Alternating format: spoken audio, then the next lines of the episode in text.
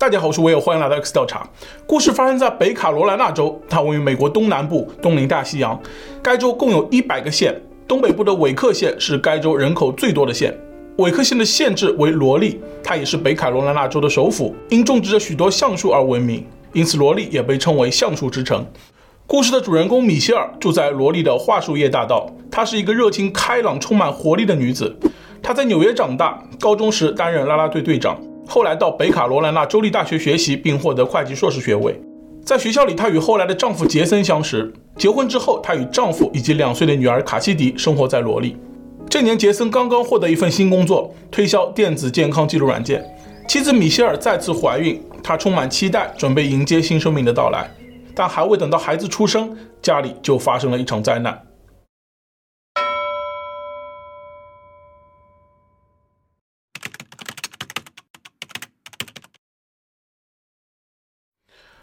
二零零六年的十一月三日，这天是个星期五。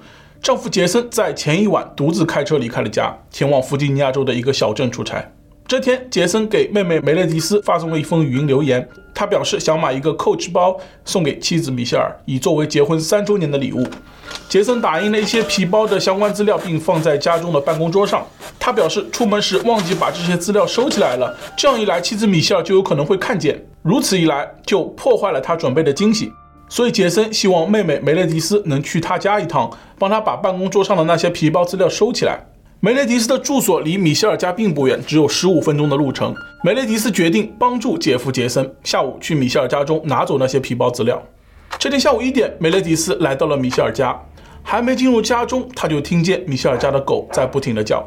由于没带钥匙，梅雷迪斯决定从车库进入。车库内有一扇门，可以直接通往厨房。接着，他通过破烂的车门进入。他看见姐姐米歇尔的车还留在车库里。这天是星期五，正常情况下，米歇尔应该开车去上班了，但他的车却在车库里，这不由得让梅雷迪斯感到一丝异样。米歇尔家的车库有一道门通往厨房，梅雷迪斯发现这道门没有锁上，于是他打开了门，进入了厨房。此时他发现屋里的灯都打开着，一只钱包掉在了地上，他认得这是姐姐米歇尔的钱包，不祥的感觉更加强烈。梅雷迪斯连续喊了几声米歇尔的名字，整栋楼除了狗叫声没有任何回应。梅雷迪斯沿着楼梯往上走，并来到了二楼，发现地板上遍布红色印记，一直延伸到浴室。接着他来到二楼的主卧，眼前的场景令梅雷迪斯终身难忘。只见姐姐米歇尔脸朝下躺在床与壁橱之间的地板上，身上有大片红色液体。他走进床边，两岁的外甥女卡西迪从被子下面伸出手来，紧紧地抓住了梅雷迪斯的衣角。此前，他一直躲藏在被子下面。卡西迪不停地向梅雷迪斯索要创可贴，但梅雷迪斯检查后确认他身上没有伤口。梅雷迪斯立刻拨通了九幺幺电话。Emergency. I need an ambulance. It's an emergency. What address are you at, ma'am? Ma'am, what's your phone number in case I lose you? Problem, tell me exactly what happened. Um, I, I think my sister's dead. Okay, tell me what happened, ma'am. I have no idea. Oh my God. All right, stay on the phone with me, please. Um, What's your name? Meredith Fisher. Uh, Meredith. And this is a young address. Oh my God. you, Meredith, listen to me, please. Yeah. Are you with the patient now? Yes, I'm her daughter. And Okay. How old is the patient? And there's blood everywhere. She's 28, 29. 28. Should I try to move her? Listen to me, ma'am. Yeah, I'm going to tell you what to do, but Okay. you need to calm down so we can help her. You said there's blood everywhere? Yes. All right, is she conscious? No, I don't think so. Should I try to help her? Listen to me, ma'am. I'm listening. Is she breathing? I don't think so. Have you checked? Michelle, she's cold. Okay. Listen to me. Did you see what happened? I don't know. Kathy, come here, sweetie. I'm here with her daughter. Okay. There's, there's like blood footprints all over the house. Of listen my to daughter, me. like her daughter's little footprints. Okay, listen to me. What's your first name? Meredith? All right, Meredith. Yes, sir. Did you see what happened? I, I, I just came here on a fluke. I usually, you know, don't come here during the day. Okay. She shouldn't be home. She should be at work. Like, Okay, listen to me. yes, sir. Hey, did you know what happened to mommy? Did she fall? and she got a goose. She got gooses everywhere, and, and she got. Uh, do you think she's beyond any help? I don't know. Honestly, I, You don't know? All right. I'm normally very good under Okay. pressure. We're going to tell you what to do then, okay? Yes, sir. Are you right by her now? I, I'm keeping her daughter out of there. Okay. All right, so you're not with her? I, I'm I'm right outside the bedroom. right. Can you get her daughter secured? So can, can you carry the phone into where she's at? All Yes. right. Can you secure her daughter? Cassidy, sweetie, can you stay in your room for two seconds, okay? Okay. Okay. Can you close the door for two seconds? I'll be right back in there, okay, sweetie? All right, can you can you get her on her back? okay. Oh my God. No, I don't think so. She's so heavy. All right, see if you can get her on her back. I, I really think she's dead. Pardon? I really think she's dead. Okay. You can't roll her over? Not, not easily. All right, you're going to have to try. Hang on, let me. I'm trying to see if I can get her pulse. We got to try to do CPR if we can get her on the back, Meredith. No, she's ice cold, She's cold? Okay. All right. and her body is stiff. Okay. Then don't try. If she's cold, then this. Oh my God, I Probably I- nothing I- else you can do. Should I not touch anything? All right. Try not to touch anything more than you did. Was anything out of place or unusual when you came in? This place does not look like what it normally looks like. Mm, okay. What? There's blood in the bed. Okay. All right. Try not to touch anything else. Okay. Okay, I just moved the pillow. I just leave everything exactly where it is then. 没过多久，急救人员和警方都赶到了米歇尔家中。主卧里，米歇尔身穿运动裤和拉链运动衫，没有穿鞋，躺在血泊中。跑步机开着，没人使用。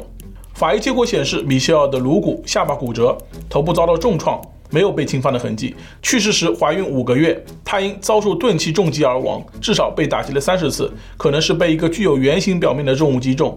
离世时间超过七个小时。两岁卡西迪的脚趾甲和睡裤底部有少许干血迹，但并没有受伤，身上看起来很干净。她穿着羊毛睡衣，没有穿鞋和纸尿裤，也没有在床上大小便。梅雷迪斯称自己没有清洗过卡西迪，但卡西迪只有两岁，还未经过如厕训练，根本不懂得自己去上厕所，因此推测有人在梅雷迪斯到达之前清洗过卡西迪。整栋房屋没有强行闯入的痕迹。车库门虽然是坏的，但已经坏了一段时间了，并不是案发时被人破坏的。在厨房通往车库的门把手上发现了血迹，经检验属于米歇尔。房屋后院有一条小路，一条水管正在路边滴水，一路上有一小块地方是湿的，看起来似乎被人清洗过，但周围没有发现什么痕迹。屋内二楼楼梯口、主卧室、浴室中都可以看见许多儿童小脚印。浴室墙壁上的血迹高度与卡西迪身高相当。浴室水槽和浴缸里没有发现痕迹。在二楼卧室里，两个抽屉已从米歇尔的首饰盒中抽出，订婚戒指、结婚戒指和一些首饰不见，其他贵重物品如钱包都在家中，没有被拿走。在米歇尔身边发现一个小洋娃娃，在附近的一只枕头上发现了两种不同型号的血鞋印，其中一种与十二码的 H 牌或 B 牌的鞋印一致，另一种与十码的某品牌运动鞋鞋印一致。在家中办公室的电脑中，网页搜索记录显示，有人搜索过这样几个关键词。重击的解剖特点、头部创伤昏迷、头部击倒、头部创伤以及离婚相关的内容。二楼卧室的抽屉上除了米歇尔和杰森的指纹外，还有四枚不明指纹。在打印机上，除了杰森的指纹外，还有两枚不明指纹。最先发现米歇尔的梅雷迪斯接受了警方的询问，他告知警方自己来姐姐家的原因以及他到达时所见的情形。他表示，当天听到姐夫杰森的语音留言就觉得有些奇怪。因为米歇尔和杰森的结婚三周年纪念日是在三周以前，并且当时距离杰森昨晚离开家已经过去了十几个小时了。米歇尔很可能已经看到那些包包的资料了。虽然心存疑惑，但梅雷迪斯还是赞同杰森为姐姐准备惊喜的做法。加上姐姐家离得并不远，所以梅雷迪斯还是决定帮杰森取走那些资料。据查，在米歇尔去世的前一天，他最后接触的人是好友雪莉。于是警方对雪莉进行了询问。雪莉告诉警方，案发一天前的傍晚六点半，她抵达了米歇尔的家中。当时米歇尔的丈夫杰森也在家。雪莉在来的路上买了一些晚餐，便询问杰森是否愿意一起吃东西。杰森婉言拒绝，他表示马上要开车出门去弗吉尼亚州参加公司的一个会议，现在还不饿，计划在路上买点东西吃。不久后，杰森就独自开车离开了。雪莉和米歇尔吃完晚餐后，一起给两岁的卡西迪洗了澡，给她穿上睡衣。在哄她睡着后，两人一起看了正在热播的电视剧《实习医生格雷》。雪莉告诉警方，当晚米歇尔说自己最近一直为假期的计划而与丈夫杰森争吵。米歇尔希望自己的母亲琳达从感恩节到圣诞节都和他们住在一起，但杰森对这样的安排感到不满，他认为岳母住的时间太长了。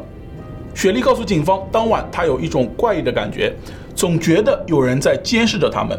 他无法解释为什么，但就是感觉很不安。当天晚上十点过后，雪莉就决定离开了。她感到很害怕，以至于要求米歇尔送她上车。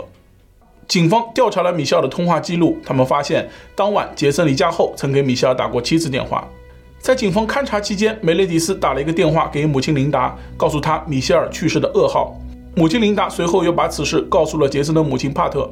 当时杰森正驱车前往母亲帕特家，到达后他也得知了消息。接着梅雷迪斯也给杰森打了一个电话，称家里发生了一起谋杀案。杰森得到消息后，立刻驱车返回罗莉家中。在返回的途中，一些朋友给他打电话，告诉他警察正在调查米歇尔的婚姻问题。当杰森到达罗莉家中后，拒绝回答警方提出的任何问题。他表示，之所以这么做，是因为听取了律师的建议。警方检查了杰森，发现他除了脚趾甲有淤伤和折断，身上没有其他伤害。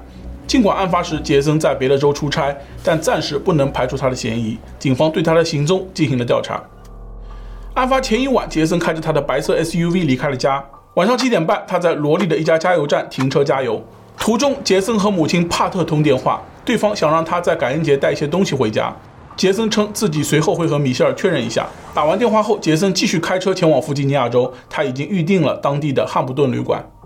晚上九点二十五分，杰森在格林斯伯勒的一家饼干桶餐厅吃了晚餐。十点五十四分，他在汉普顿旅馆办理了入住手续。两分钟后，他使用房卡进入旅馆房间，之后他再也没有使用过房卡。杰森在第二天使用了快速结账服务，旅馆没有记录时间，因此无法确定他离开的确切时间。第二天早上七点四十分，杰森给母亲帕特打去了一个电话。根据基站记录，杰森打出电话的时候人在弗吉尼亚州。当杰森到达目的地参加会议时，他迟到了三十分钟。警方调取了沿街的监控录像，杰森当晚进入饼干桶餐厅和汉普顿旅馆时，身穿浅色衬衫、牛仔裤和棕色鞋子。旅馆监控录像显示，在午夜十二点前，杰森曾出现在通往楼梯和应急门的走廊上。此时，他身穿一件颜色较深的衬衫，其胸前有一条浅色横条纹。哈普顿旅馆有一项服务，他们会在每天凌晨三点至五点的时候，将《今日美国》报纸挂在客房的门把手上。警方也在杰森的车里发现了当天的《今日美国》报纸。一名旅馆工作人员告诉警方，案发当天早上，他发现从西楼梯间通往旅馆外的应急门被一块红色的石头撑着，导致门无法自动上锁。而那扇门在通常情况下，在晚上十一点至早上六点的时候是锁着的状态，只能通过刷房卡进入。见状后，工作人员就将石头踢开，关上应急门，并来到前台，想要查看监控录像。这时，他发现同一楼梯间的摄像头出现了故障。这是距离应急门最近的一个摄像头，旅馆其他摄像头都正常工作。这名工作人员又回到楼梯间进行检查，他发现摄像头的插头被拔掉了，于是通知了维修人员。维修人员在天亮之前接通了电源。该摄像头显示，晚上十一点十九分五十九秒后，画面就变黑了，推测有人在此时拔掉了摄像头的插头，但具体是谁不明。凌晨五点五十分的时候，摄像头电源被重新接通，但在早上六点三十五分的时候，画面对准了天花板，推测有人在这个时候动过摄像头的角度。当天值班的旅馆员工没有人去拔掉过摄像头的插头，旅馆很少发生这样的情况。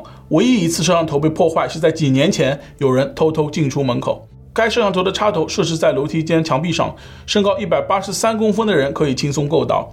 杰森的身高是一百八十五公分，他具备拔掉摄像头插头的条件。杰森不配合警方的态度以及旅馆员工的证词，使杰森的嫌疑上升。警方对他展开了进一步的调查。嫌疑人杰森·杨，这年三十二岁，在案发五年前，米歇尔在一家酒吧庆祝自己二十四岁的生日时，遇到了在场的杰森，两人相识。之后，他们发现竟然是同一所大学的校友，追寻着相似的学术道路，也有着相似的兴趣，渐渐两人走到了一起。两年后，米歇尔怀孕了，是一个女孩。她想留下这个孩子，但杰森向往自由，不想要这个孩子，称自己还没有做好做父亲的准备。但最终，米歇尔说服了他，两人结婚了。婚后七个月，他们的女儿出生了。夫妻俩给她取了一个好听的名字——卡西迪。杰森与米歇尔的婚姻生活过得并不和谐，两人经常为各种事而争吵。许多认识他们的人都认为，他们结婚只是因为米歇尔怀孕了。米歇尔的母亲琳达经常看望女儿，但她多次亲眼看见杰森和米歇尔打斗。她劝女儿离开杰森，但米歇尔想要继续维持这段婚姻关系。最近一段时间，杰森一家的财务状况遇到了困难。一位与这对夫妇关系密切的可靠人士告诉媒体，在米歇尔遇害的三个月前，杰森为他购买了一份价值一百万美元的保险，受益人是杰森。警方调查了杰森的电子邮件、通话记录以及手机短信等，他们发现杰森正处于多段婚外情关系中。米歇尔的母亲琳达称，每当米歇尔外出出差时，杰森就会留女性朋友在家过夜。杰森在案发一年前购买过一双十二码的 H 品牌的鞋子和两双运动鞋，这与米歇尔身旁枕头上的血鞋印吻合。在走访调查过程中，一名送报纸的妇女告诉警方，案发当天凌晨三点半至四点之间，她路过米歇尔家，看见房屋内外都亮着灯，一辆浅色的 SUV 停在院子里。还有一位邻居表示，在当天凌晨五点二十分左右，他看见米歇尔家门外有一辆浅色的 SUV，车里坐着两个人，驾驶座上是一个白人男性，副驾驶座可能是一个女人。在米歇尔去世后，两岁的卡西迪回到了日托中心。他的老师称，那一周卡西迪比往常更爱独处。他向老师要洋娃娃玩，老师则拿许多洋娃娃供他挑选。最终，卡西迪选择了一个棕色长发洋娃娃和一个短发娃娃。卡西迪将长发娃娃称为“妈妈娃娃”，他把妈妈娃娃和另一个短发娃娃扭打在一起。日托老师问他在做什么，卡西迪说：“妈妈因为咬人要打屁股了。”之后，卡西迪把妈妈娃娃脸朝下放在床上，说：“妈妈一直在做嘘嘘声，妈妈全身都是红色的东西。”种种证据都指向被害人的丈夫杰森。杰森与妻子恶化的婚姻关系与高额保险金都构成了他的犯罪动机。警方推测，杰森在半夜破坏了旅馆监控摄像头，然后一路开车从弗吉尼亚州回到罗莉的家，杀害了妻子米歇尔。接着，他将女儿卡西迪清洗干净，再返回旅馆。卡西迪可能目睹了母亲的遇害过程，所以在日托中心里以洋娃娃还原了这个过程。案发两年后，米歇尔的母亲琳达对杰森提起民事诉讼，杰森缺席审判，最终维克郡高等法院裁定杰森对妻子米歇尔的去世负有责任，杰森需向琳达家属支付一千五百五十万美元的赔偿金，并禁止杰森领取保险赔偿金。案发三年后，杰森被指控犯有一级谋杀罪，被警方正式逮捕。又过了一年半，此案在维克郡高等法院开庭审理，有两名女性出庭作证，杰森在结婚后一直与他们保持着亲密关系。在杰森与米歇尔结婚三周年纪念日的当天，杰森跟一位情人度过，甚至在米歇尔遇害的前一天，杰森一天时间里联系了一位情人五十一次。杰森的前未婚妻出庭作证，表示杰森曾对她实施暴力。杰森在一次喝醉之后与前未婚妻争吵起来，杰森强行从她手上取下了订婚戒指，两人在房间打斗二十分钟，前未婚妻的手臂和肋骨上都留下了淤伤。另外，杰森曾徒手猛击前未婚妻的汽车前挡风玻璃，还用拳头打坏了公寓的一堵墙。前未婚妻目睹了杰森的这些行为，她知道对方每次发脾气时就像变了一个人。之后，她取消了与杰森的婚约，并且多年不曾联系。但在米歇尔遇害的两个月前，前未婚妻突然收到杰森的邮件，对方说还爱着他。法庭上，检方播放了一段旅馆的监控录像。晚上十一点二十分后，西楼梯间的监控画面一片漆黑。他们认为，正是在这个时候，杰森拔掉了摄像头的电源，为返回家中作案做准备。检方还指出，在案发当天凌晨，杰森在罗利与弗吉尼亚州之间一个加油站停留过，这是他作案后从罗利返回旅馆的证据。该加油站的一名工作人员出庭指证，称看见杰森在当天早晨出现在加油站。他表示，当人对我大骂时，我绝对不会忘记。因此，他对当天早上的事情印象深刻。根据加油站工作人员的回忆，案发当天早上，一名男子开着一辆白色 SUV 来到加油站，他多次尝试加油，但都失败了。之后，男子走到柜台，大声咒骂，称油泵不能正常工作。这名工作人员告诉男子，在一天中的特定时段，顾客必须先给钱或出示 ID 才能启动汽油泵。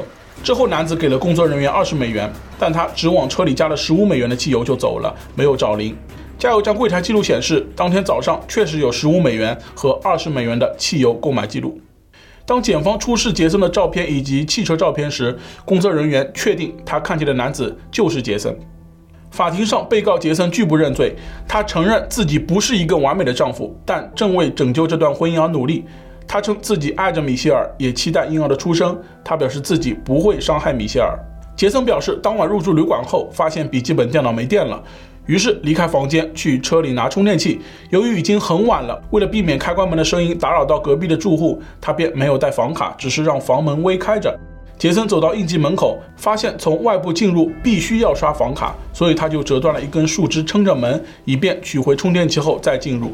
拿完东西后，他就回到了房间。过了一段时间，杰森又想抽雪茄和看体育新闻，所以他又去了旅馆前台拿了一份报纸，然后找到了块石头撑住应急门，到旅馆外抽雪茄。抽完后就回到房间睡觉了。早上的时候，杰森出发前往目的地参加公司会议，但由于中途迷路，他迟到了三十分钟。当被问到电脑中的网页搜索记录时，杰森称这些记录是在不同的时间完成的，与他在报纸上看到的一起事故有关。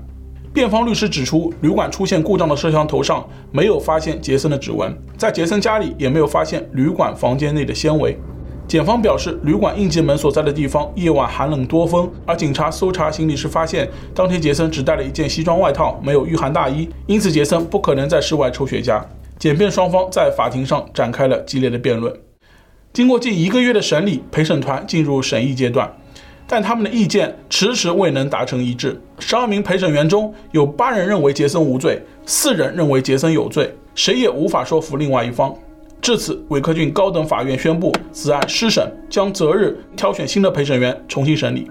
一审结束后，杰森的辩护律师才了解到，原来出庭作证的加油站工作人员在六岁时被汽车撞过，那次事故导致他的记忆方面有问题。重审法庭上，之前审理该案的民事诉讼法官也作为证人参与了庭审。检辩双方提交的证据与前一次大致相当。经过六个小时的审议，陪审团达成了一致。韦克郡高等法院宣判，被告杰森·杨一级谋杀罪罪名成立，判处终身监禁，不得假释。